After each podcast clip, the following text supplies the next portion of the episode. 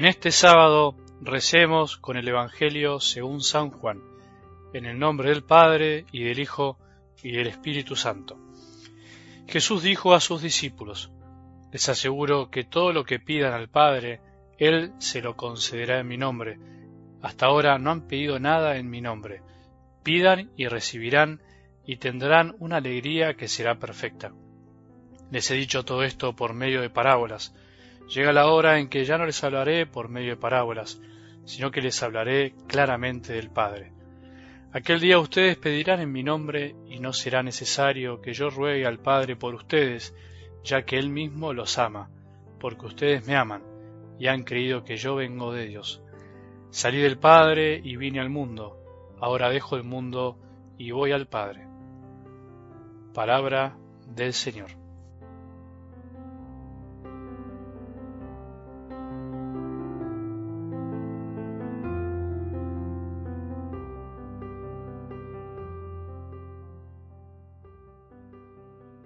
Ya las puertas de la gran solemnidad que celebramos mañana, la ascensión del Señor a los cielos, con la cual celebraremos el triunfo definitivo de Jesús, el triunfo que también nos incluye a nosotros, a vos y a mí, porque también, de alguna manera, Jesús nos llevó al cielo junto con Él. Ese es el misterio que celebraremos. Bueno, terminando esta semana, escuchamos este lindo Evangelio para terminar para concluir, les aseguro que todo lo que pidan al Padre, Él se lo concederá en mi nombre. Jesús es nuestro abogado ante el Padre. Jesús, habiendo venido al mundo para estar con nosotros, habiéndonos amado hasta el extremo, habiéndonos abierto su corazón para que conozcamos el amor del Padre, para que conozcamos la intimidad de Dios, la comunión profunda de amor infinito y eterno entre Dios Padre, Hijo y Espíritu Santo, no sólo nos ha compartido ese amor y nos lo derramó en nuestros corazones, sino también que nos concede que todo aquello que pidamos en su nombre, Él nos lo dará. ¿Y qué es lo mejor que podemos pedir al Señor en consonancia con lo que venimos meditando en los Evangelios de esta semana? Pidan y recibirán y tendrán una alegría que será perfecta. A veces pedimos tantas cosas, pero a veces nos olvidamos de las cosas que nos enseñó a pedir el Señor. Tenemos que aprender a pedir lo que Él mismo nos enseñó. Lo mejor que podemos pedir al Señor es la alegría de saber que Él está presente en nuestra vida, porque la peor tristeza, esa tristeza de la cual nos habla Jesús en esta semana, de la cual Jesús les hablaba a sus discípulos, anticipándoles que con su ausencia iban a estar tristes es la tristeza de no tener a Dios.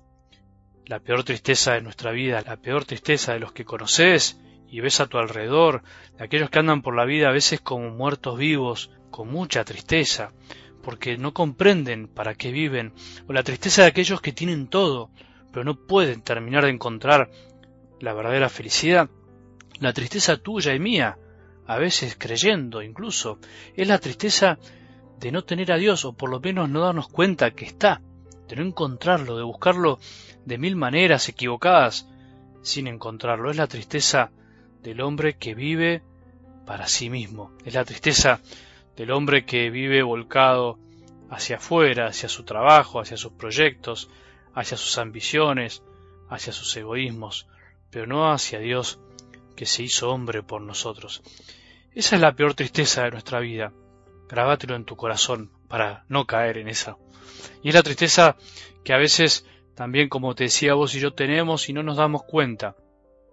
Qué feo encontrar cristianos tristes, que no pueden sonreír, que no pueden encontrarle lo lindo a la vida a pesar de las cosas que nos pasan, que no encuentran a Jesús en cada situación, que tienen una mirada tan mundana. Es la tristeza de no darnos cuenta. Y es porque estamos en el fondo buscando mal, no estamos teniendo a Jesús como camino, verdad y vida, aunque de la boca para afuera lo digamos, como eje, central de nuestra vida, con un deseo profundo de seguir buscándolo en cada cosa que hacemos. Por eso lo mejor que podemos pedir es que esa tristeza se convierta en alegría. Lo mejor que podemos pedir es que la tristeza se convierta en la certeza de que Él está con nosotros siempre, hasta el fin de los tiempos, que Él nos sostiene y nos sostendrá y que a pesar de todo lo que nos pasa y lo que está pasando, siempre está a nuestro lado. En definitiva, en tener la certeza de que nuestra fe consiste en creer en un Dios vivo y resucitado, que sigue actuando en la vida de cada uno de nosotros. Pedí, pedí y recibirás. Pedí lo mejor que puede pedir un cristiano.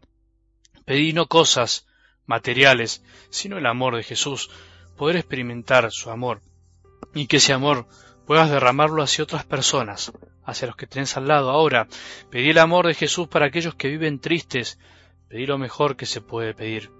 Ojalá que este fin de semana podamos experimentar esa verdadera alegría que proviene de sentir su presencia, de saber que Jesús está vivo, de que sigue actuando, de que no podemos perder la esperanza, de que tenemos que mirar para adelante, de que nuestra vida está hecha para algo mucho más grande de lo que pensamos, que nuestra vida está hecha para el cielo, y que además estamos llenos de dones y de bendiciones y tenemos que aprender a aprovecharlos y hacerlos fructificar.